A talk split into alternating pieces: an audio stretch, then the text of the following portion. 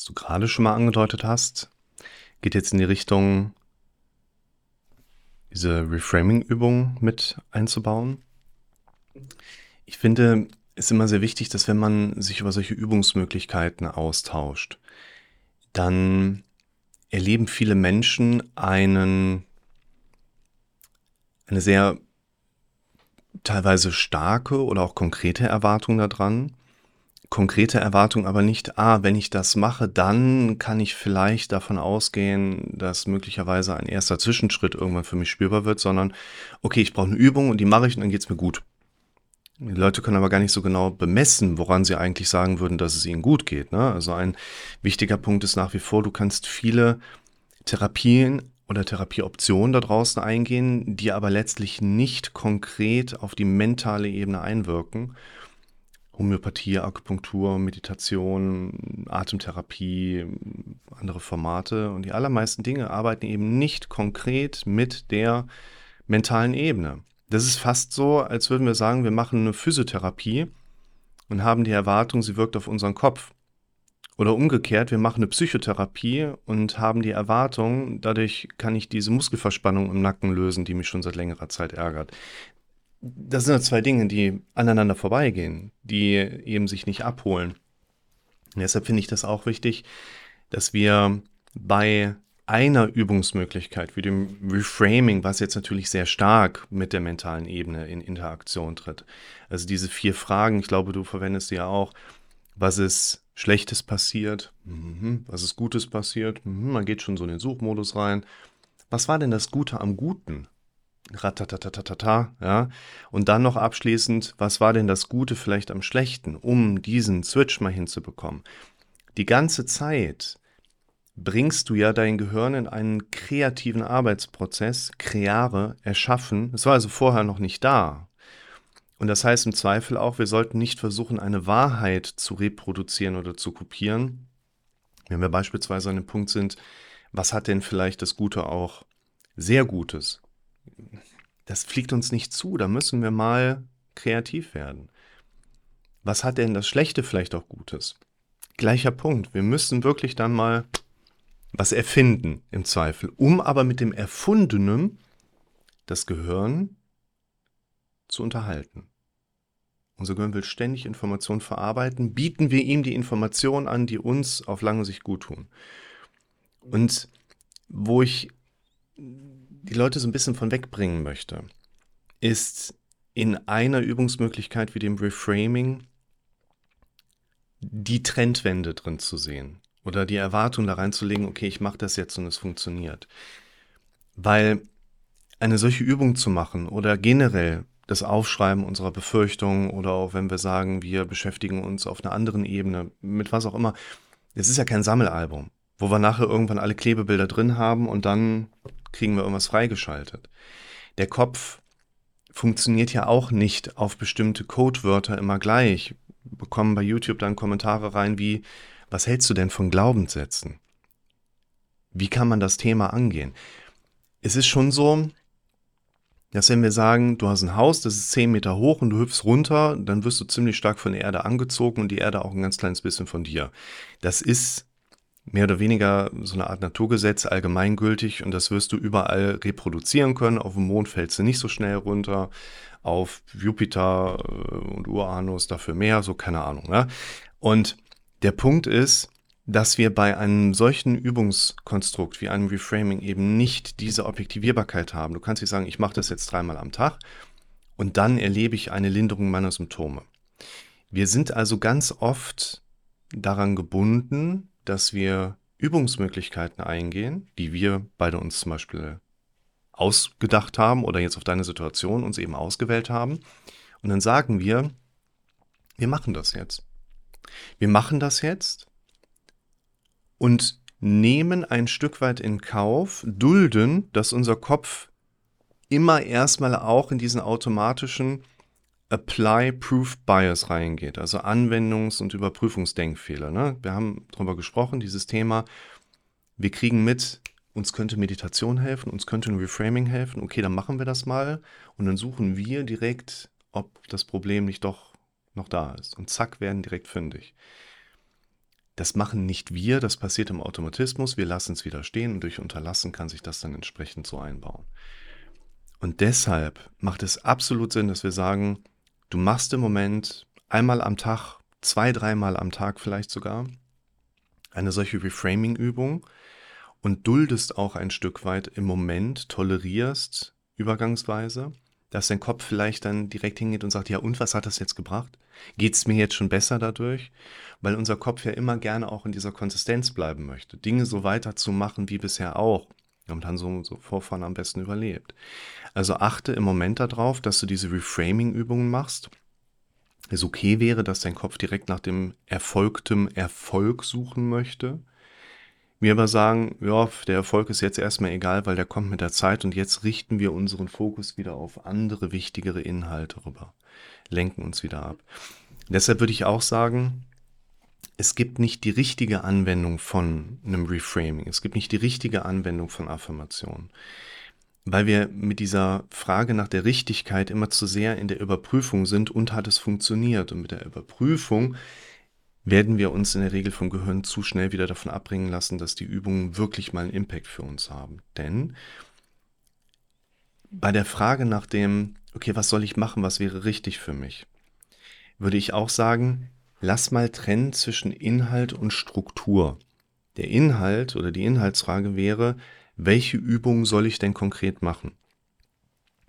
Auf der strukturellen Ebene würde ich behaupten wollen, dein Gehirn konnte sich ja aufgrund deines Unterlassens in vielen Situationen mit vielen Inhalten beschäftigen, die dann zunehmend relevanter geworden sind.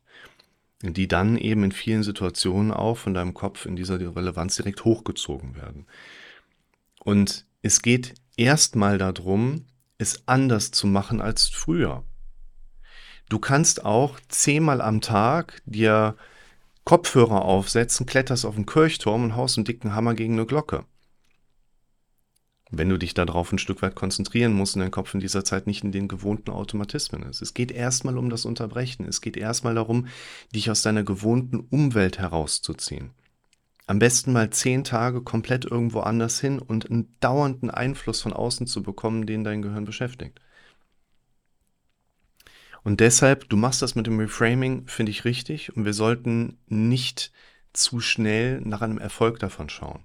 Es ist sowieso sehr oft so, bei vielen Veränderungsprozessen, dass man die Veränderung an sich gar nicht so sehr mitbekommt, sie einem aber eine Woche später auffällt so dass man Dinge macht und dann nach Woche denkt man so, Moment, ich habe jetzt schon seit ein paar Tagen gar nicht mehr darüber gedacht, Punkt, Punkt, Punkt.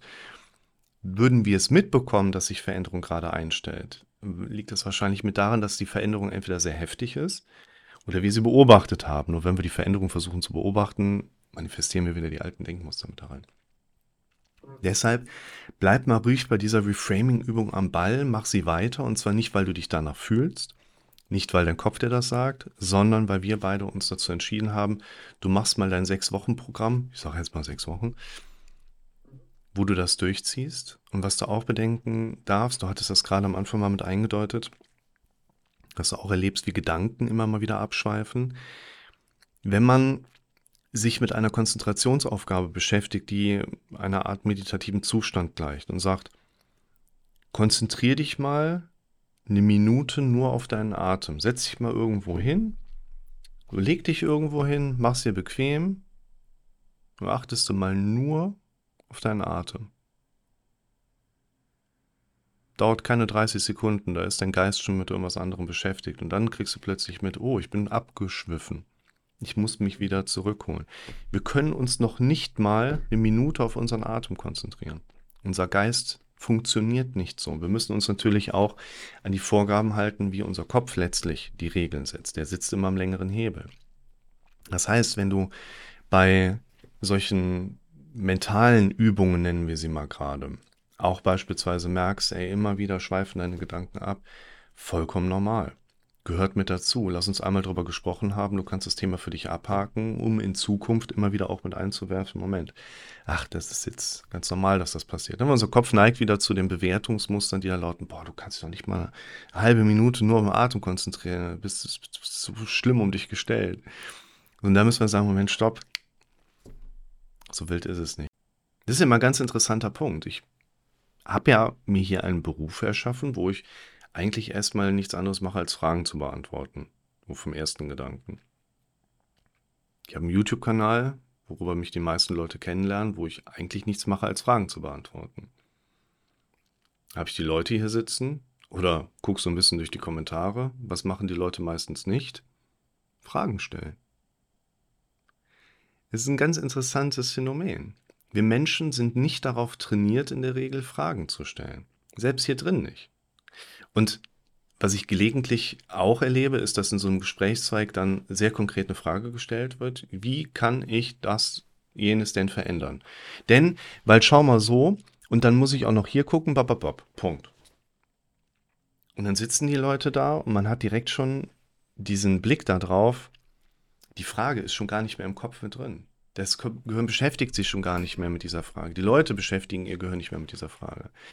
Die Qualität deines Lebens korreliert mit der Qualität deiner Fragen. Wir müssen uns mehr Fragen stellen.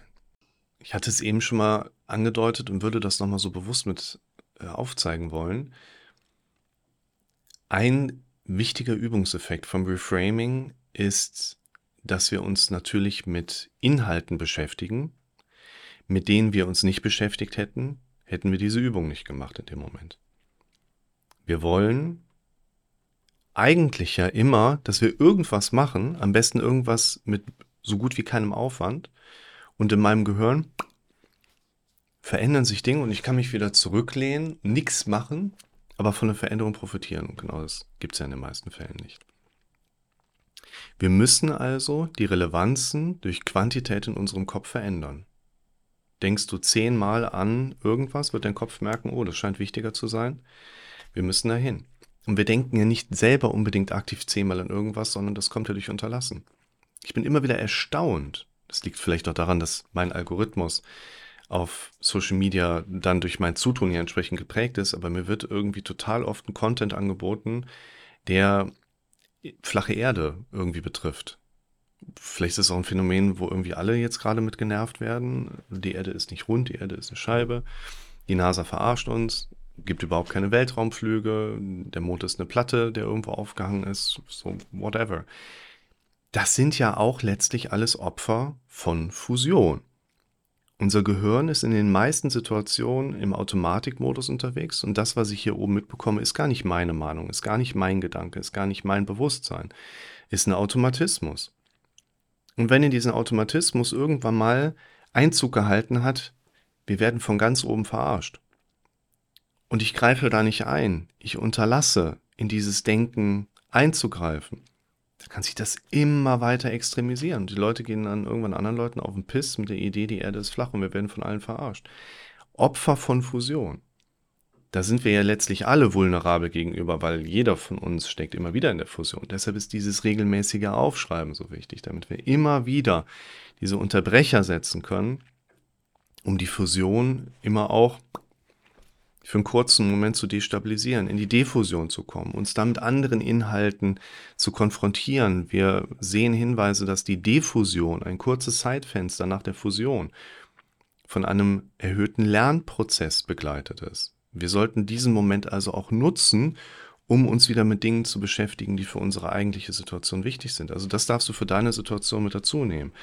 Geh in ein Reframing rein. Ein Reframing ist ja in dem Sinne auch eine Tätigkeit, für die du dein eigenes Gehirn brauchst, die einen Unterbrecher deiner ja, Automatismen oder allgemeinen Fusionsbereiche darstellt.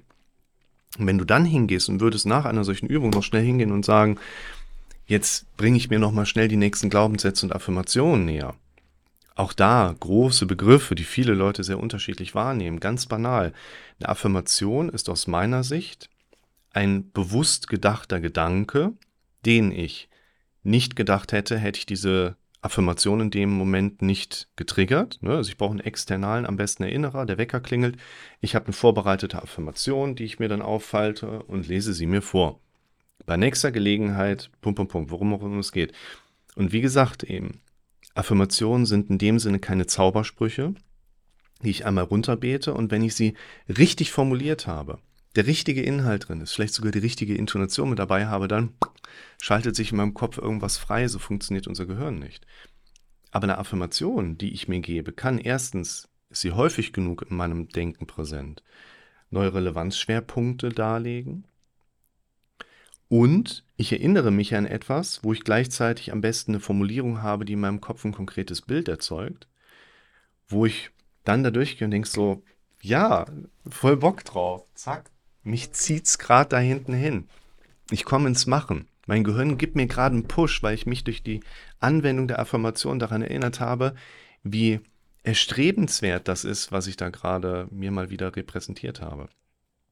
Ja, und wenn wir so etwas in den Moment mit einbauen, wo du gerade für vielleicht zwei Minuten deine mentale Übung gemacht hast, indem du ein Reframe machst, indem du 20 Sekunden deiner Zeit dazu genutzt hast, dir mal einen kurzen Vermerk, eine Notiz zu machen als Unterbrecher, was ist gerade in deinem Leben so los? Und gehst dann noch in die Affirmation rein. Da kannst du ja auch springen, ist ja scheißegal. Ja, hast gerade ein komisches Gefühl in der Brust, schreibst du, oh, du gerade ein komisches Gefühl in der Brust und der Kopf sagt direkt, was ist, wenn du Herzinfarkt kriegst. Viele Menschen haben ja, wenn sie einen entsprechenden Leidensdruck erleben, einen Push vom Gehirn und das Gehirn sagt, mach was. Dann beschäftigt man sich mit seiner Situation, googelt, YouTube, sucht sich Therapeuten, spricht mit einem Hausarzt.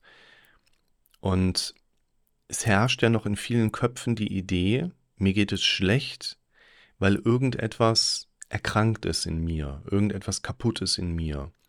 Es gibt sogar immer noch Leute, die gehen von einem Missverhältnis von Neurotransmittern im Kopf aus. Eine These, die sich noch nie bewahrheitet hat und die seit den 1960er Jahren von zwei Russen aufgestellt worden ist, wo man sagt, es war einfach zu schön, davon auszugehen, dass einfach nur zu wenig Serotonin für diese komplexe Belastungssituation im Leben eines Menschen verantwortlich sein sollen. Das so hat sich nicht so dargestellt.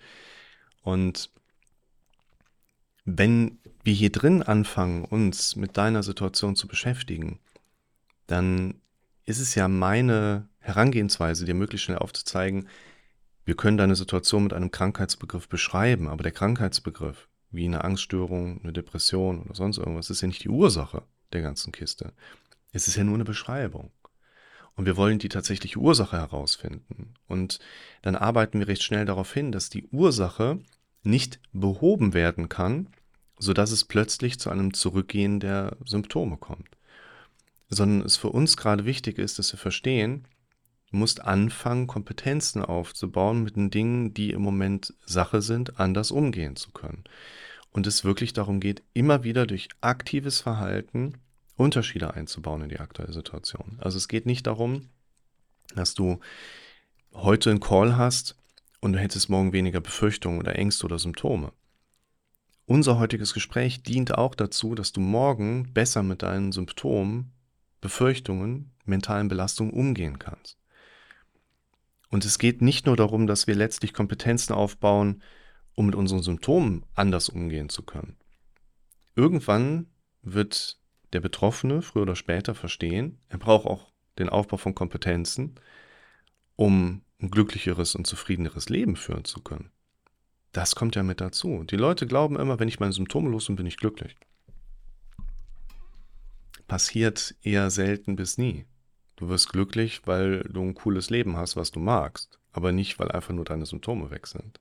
Das finde ich jetzt ein sehr spannendes Thema, denn das Vertrauen in sich selbst oder das Vertrauen in den eigenen Kopf, in den eigenen Körper, in die eigene Gesundheit ist für viele Menschen ein sehr starkes Triggerthema.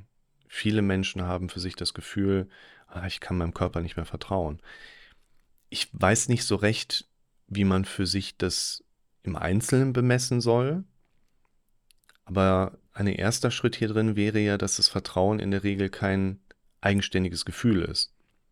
Man kann Schmerz erzeugen und sagt so, das fühlt sich für jeden ungefähr gleich an, wenn man jemand vors Schienbein tritt. Aber wie fühlt sich der Vertrauensverlust in die eigenen Gesundheit, in den eigenen Körper an?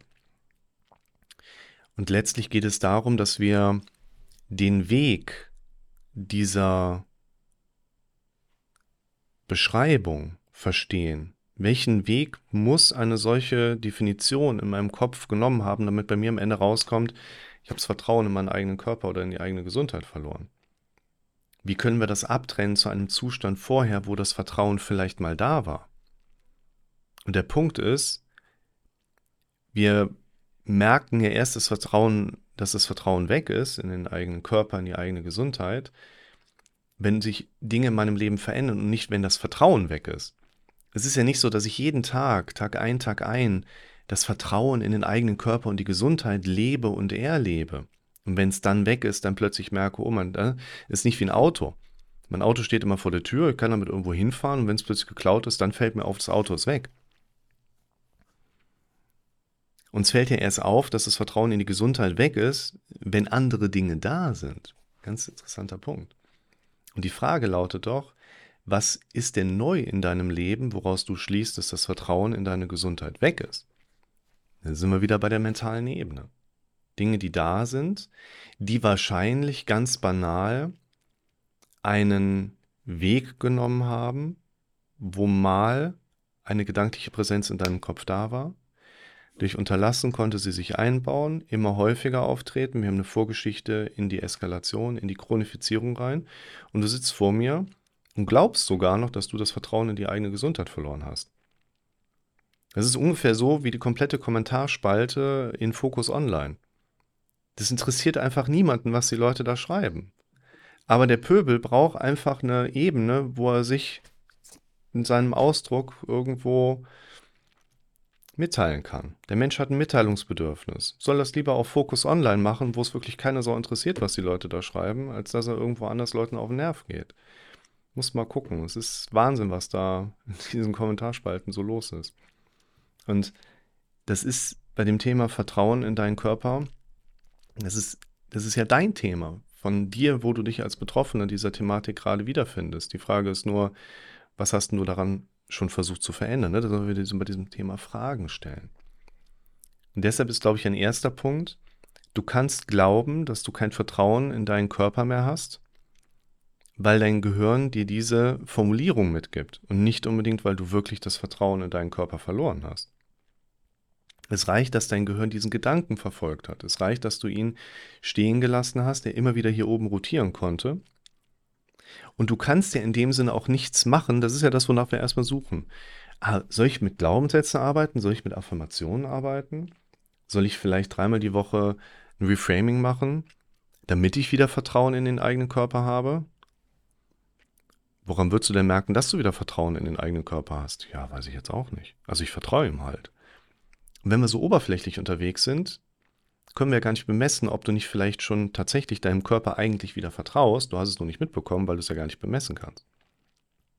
Und das Vertrauen in den eigenen Körper ist ungefähr so wie jedes andere Gefühl auch, dass es sich zusammensetzt aus einem erster, ersten Impuls, einer ersten Sache, einer Sensation. Wir merken vielleicht auch irgendetwas, gerade bei körperlichen Dingen, plus einer Bewertung. Wenn du Vertrauen in den eigenen Körper haben möchtest, dann solltest du zehnmal am Tag über zehn Tage deinen Kopf auf die Information oder Affirmation trainieren. Ich habe so einen geilen Körper, dem vertraue ich voll und ganz. Der macht sein Ding autark und immer richtig. Knallert Ding. Glauben tust du es nicht direkt. Alleine schon das zu formulieren geht mit viel Widerstand einher. Du sollst ja auch nicht das formulieren, was du sowieso schon glaubst. Du sollst ja anfangen zu formulieren, was du später mal mehr und mehr glauben möchtest. Deshalb, wenn du das Gefühl haben möchtest, du vertraust deinem Körper, dann musst du das möglichst oft ganz banal gedacht haben. Du kannst nichts machen, sodass plötzlich hier oben hypnotisierend quasi, ja, du bist ab jetzt ein Hühnchen. So funktioniert unser Kopf nicht. Beziehungsweise habe ich auch keinen Bock, dann dauernd als Hütchen rumzurennen, wenn es denn wirklich funktionieren wird. Also Schulhypnose ist nochmal ein anderes Thema. Hypnose kann man jetzt vielleicht sagen, funktioniert ja schon in diesem Sinne. Sie muss halt nur zehnmal am Tag über zehn Tage hier oben präsent gewesen sein, damit sich der Effekt mit der Zeit einstellt. Eben nicht so. Wenn du Vertrauen in deinen Körper spüren möchtest, dann sag dir zehnmal am Tag über zehn Tage, wie sehr du deinem Körper vertraust und dass der sein Ding schon gut macht. Ich meine, so ist es ja letztlich auch. Dein Körper ist ein autarkes Konstrukt, wo du mit deinem kleinen Anteil an Bewusstsein, also das jetzt, gilt ja jetzt nicht nur für dich, gilt ja für uns alle, wir haben ja einen, einen winzig kleinen Anteil an Mitwirkung in unserem eigenen Bewusstsein als Pilot in dieser ganzen Kiste hier oben. Und den Rest macht unser Körper vollkommen alleine. Und dein Körper lässt sich ja vollkommen unbeeindruckt davon, ob du ihm vertraust oder nicht. Das ist dem doch egal. Also dein Körper kann ja gar nicht darüber nachdenken, ob du ihm vertraust oder nicht. Dein Körper wird in Mitleidenschaft gezogen, wenn du ihm scheinbar nicht vertraust und behandelst ihn dann schlecht. Und du sagst, ja, ist ja sowieso egal, mein Körper macht ja, was er will. Kann ich ja auf Sport verzichten, gehe dreimal am Tag zu McDonalds. Kann man auch machen. Mal so als Beispiel eingeworfen oder als Idee eingeworfen. Wenn du anfängst, auf der mentalen Ebene zu trainieren, dass du deinem Körper vertraust, könnte sich mit der Zeit ja auch ein gewisses höherwertigeres Gefühl deinem Körper gegenüber einstellen. Der Sache, der du vertraust, die wird dir wichtiger. Und wenn du Vertrauen zu deinem Körper, zu deiner Gesundheit aufbaust und sie dir zunehmend wichtiger werden, gehen wir vielleicht ja auch zunehmend pfleglicher mit diesen Dingen um. Finde ich auch nicht uninteressant. Dass wir auch mal überlegen, wie kriegen wir uns eigentlich mehr zu Sport, Muskelaufbau, gesunder Ernährung, das ist so ganz allgemein gesprochen. Auch ein spannendes Thema. Deshalb, du suchst, wie viele anderen auch, hast früher gesucht, wie viele anderen auch nach der Lösung, was kann ich denn machen, um hier oben plötzlich den Gedanken und das Gefühl zu erleben, ich vertraue meinem Körper als Beispiel. Und da würde ich sagen, genau wie bei den meisten anderen Dingen gibt es das tatsächlich eben nicht, dass wir irgendwas machen könnten und würden dann wieder Vertrauen erleben. Was wir aber machen können, ist zu verstehen, dass wir durch Unterlassen unser Gehirn haben in andere Richtungen trainieren können. Das war kein richtiger Satz, egal. Du weißt, was ich meine. Und das müssen wir wieder umkehren.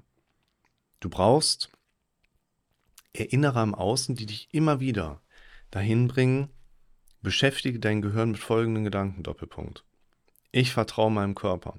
Wir müssen eine Art Brain Hacking und Body Hacking auch mal überdenken.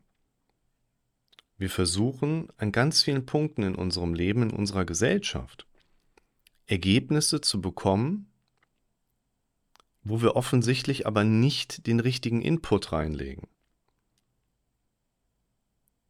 Verweisen dann aber auf unsere Anstrengung. Ich habe doch dreimal am Tag Reframing gemacht. Wird ja nicht besser. Ja, aber dann stimmt ja irgendwas nicht. Du darfst dein Verhalten so lange verändern, bis du bekommst, was du willst. Darum geht es immer wieder. Deshalb gerade auch die Frage, so was passiert in den nächsten Monaten. Wir Menschen kommen in Bewegung, wenn es notwendig ist. Egal um was es geht, wir kommen in Bewegung, wir kriegen durch unseren Kopf einen Push, wenn es notwendig wird. Und wenn du sagst, ich habe da eine Sache, wo ich doch weiß, dass es notwendig ist, in Bewegung zu kommen, aber ich mache es nicht, würde ich sagen, naja, dann ist es auch nicht notwendig. Also dann haben wir immer noch Möglichkeiten, da uns drumherum zu lawinern. Dann müssen wir die Notwendigkeit präsenter machen. Wir müssen die Notwendigkeit erhöhen. Der Punkt ist nochmal ganz wichtig für uns beide. Auch du möchtest, dass du im Alltag andere gedanklichen Muster erlebst. Im Automatismus. Unser Gehirn will stets Informationen verarbeiten. Bekommt unser Gehirn keine neuen, nimmt unser Gehirn die alten Informationen. Und bei den alten nimmt unser Gehirn zuerst die heraus, die aus Sicht unseres Gehirns relevant sind. Und wenn du möchtest, dass dein Gehirn dir andere Gedanken anbietet im Automatismus im Alltag, du also möchtest, dass dein Gehirn andere Relevanzschwerpunkte hat, dann müssen wir diese neuen Relevanzschwerpunkte erstellen. Ohne das Erstellen dieser Relevanzschwerpunkte wirst du in den alten Denkmustern bleiben. Und das Fatale ist, dass das ja auch funktioniert. Also du kannst ja in den alten Denkmustern bleiben. Ist im Universum ja letztlich egal. Also dann lebst du halt dein Leben mit den ungünstigen Denkmustern, du wirst schon von der Gesellschaft irgendwie mitgetragen werden. Glücklich bist du nicht, aber überlebst ja. Kann ja auch unglücklich ganz gut überleben in der heutigen Zeit. Insofern gilt es immer wieder auch um eine Art Zielefrage, um eine Zieleformulierung. Was wünschst du dir denn eigentlich, wie dein Leben in Zukunft verläuft? Und unser eigener Kopf suggeriert uns in einem depressiven Zustand immer wieder sehr gerne, ja, da kannst du jetzt keine Gedanken drum machen, wie sollst du das denn jemals auch schaffen, wie kannst du das erreichen, es wird sowieso nicht klappen. Blach. Nur da müssen wir wieder an den Punkt, ich finde den Begriff ein bisschen ambivalent, aber er ist so wichtig für uns, nämlich die Selbstdisziplin. Dem gehören nicht immer das Kommando zu überlassen, dem gehören nicht immer einen längeren Hebel anzubieten, sondern den Zustand zu haben, wo wir sagen, Moment, stopp, ich mache weiterhin dreimal am Tag eine Reframing-Übung, weil sie mir auf lange Sicht gut tun wird und weil ich mich dazu entschieden habe, das so zu machen. Auch wenn ich jetzt noch nicht unbedingt die Ergebnisse sehe. Ganz oft glauben wir ja auch, wir hätten einen guten Überblick und würden irgendwelche Ergebnisse sehen, die oder eben noch nicht sehen. Dabei passiert hier oben gerade schon ganz viel. Und so kurz vor dem erlebbaren und spürbaren Durchbruch hören wir aber auf, ins, im Machen zu bleiben, kriegen dann doch wieder nicht das, was wir eigentlich wollen. Lassen diese Entstehungsgeschichte nochmal ganz kurz mit reingehen. Es ist richtig, dass Extrasystolen sehr viele unterschiedliche Ursachen haben können. Extrasystolen sind dabei etwas, wo Betroffene teilweise glauben, teilweise aber auch nachprüfbar ihre Herzaktivität sehr stark spüren können. Und es gibt viele Situationen, wo die Leute sagen, ich habe gerade Extrasystole oder Herzstolpern. Dabei ist das gar nicht in dem Moment der Fall, sondern eine ausgebliebene Herzaktivität für einen Schlag hat zu einem leichten Einsacken der Aorta gefüllt, äh, geführt. Mit dem nächsten Schlag richtet die sich wieder auf. Man hat so einen Schlag elektrisieren teilweise bis zum Hals. Es gibt viele Situationen, wo beispielsweise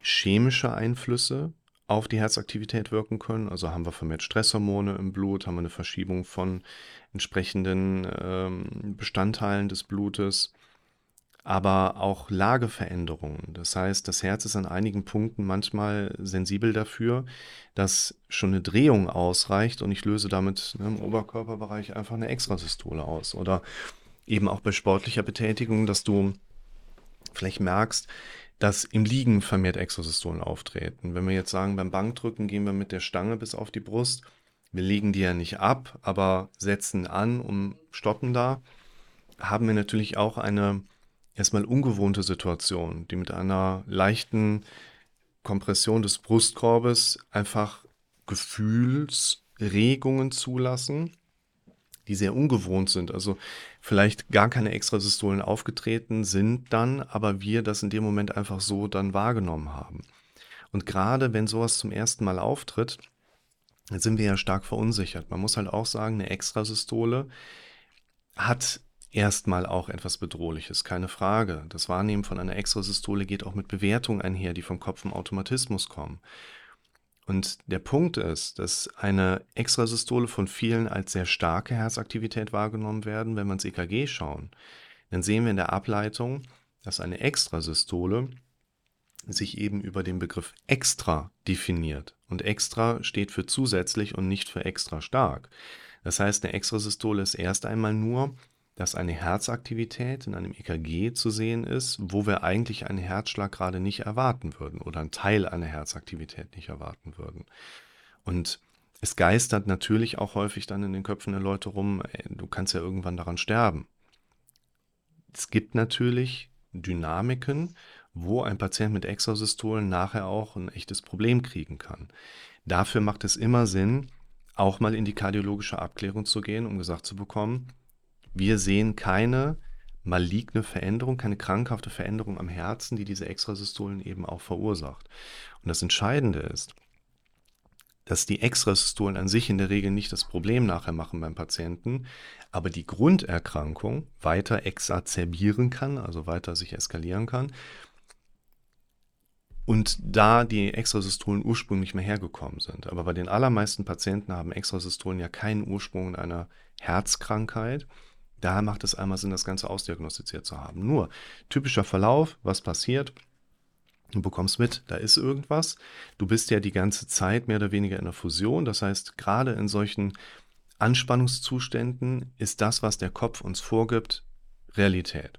Wir hinterfragen das nicht, wir kommen da nicht raus, wir sind in der Fusion, erleben das in diesen Momenten wie in einem Traum, wo wir auch nicht realisieren in der Regel, dass wir träumen. Jetzt geht dein Gehirn in diese Situation hin und macht das, was es tun soll, nämlich diese Situation in einem Worst-Case-Modus zu bewerten. Und dein Gehirn sagt, was ist, wenn du krank bist und musst sterben? Was ist, wenn das immer schlimmer wird? Was ist, wenn du was am Herzen hast? Blablabla. Durch unser Unterlassen in dem Moment, jetzt gehen wir natürlich in diesen Essential-Videokurs rein, der das sehr, sehr stark aufgreift und sehr konkrete Hinweise gibt, was machst du eigentlich an der Stelle? Wenn wir da an der Stelle noch unterlassen, es sich immer weiter aufbauen kann und wir irgendwann in die Chronifizierung reinrutschen, haben wir genau diesen Punkt.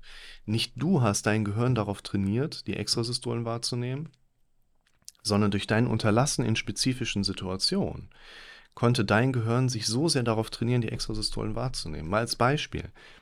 Jetzt gerade siehst du sie noch nicht, aber in drei Sekunden siehst du deine Nase, weil unsere Nase immer in unserem Blickfeld drin ist. Oder bei einem Brillenträger könnte man sagen, so, du siehst gleich wieder den Rand deiner Brille. Zack, ja stimmt, da ist er wieder. Und du siehst ja jetzt nicht deine Nase, weil du in einem besonders hellen Raum sitzt. Du siehst deine Nase, weil wir durch unser Gespräch das Wahrnehmen der eigenen Nase in deine selektive Wahrnehmung eingeführt haben. Ist auch gleich wieder weg. Nach dem Gespräch wirst du nicht mehr daran denken, dass du deine Nase sehen kannst. Und du kannst deine Nase nicht sehen, weil es besonders helle Lichtverhältnisse sind, sondern weil deine Nase Teil deiner selektiven Wahrnehmung geworden ist für einen kurzen Moment. Das ist mit Extrasystolen ganz oft genau das Gleiche. Wir nehmen sie nicht wahr, unsere Herzaktivität und Extrasystolen, weil die Schläge besonders heftig und stark gewesen sind, sondern wir nehmen diese Aktivitäten wahr, weil wir durch unseren Geist, unser Gehirn darauf haben trainieren lassen quasi, die Wahrnehmung von Extrasystolen in der selektiven Wahrnehmung mehr und mehr verankert zu haben. Und das ist der Trainingszustand, wo wir eben jetzt klassischen Elemente ansetzen dürfen durch Aufschreiben meiner Befürchtungen rund um dieses Thema immer wieder Unterbrecher zu setzen, die Standzeit dieser Wahrnehmung möglichst kurz zu halten und sich wieder auf die relevanten Projekte zu konzentrieren. Es geht nicht darum, dass wir dich symptomfrei kriegen, es geht darum, dass wir dich symptomfrei kriegen, damit du wieder ein cooles Leben hast, damit du wieder ein Leben erschaffen kannst, was du magst, weil das macht dich immer wieder auch glücklich und zufrieden in deinem Leben. Und das Problem der meisten Leute ist nicht jetzt zum Beispiel bei dem Thema, dass sie Extrasystolen haben sondern dass sie noch nicht gelernt haben, im eigenen Kopf an den richtigen Stellen Kontrolle zu übernehmen, um dem Gehirn quasi zu sagen, Moment, jetzt hier nicht mehr weiter.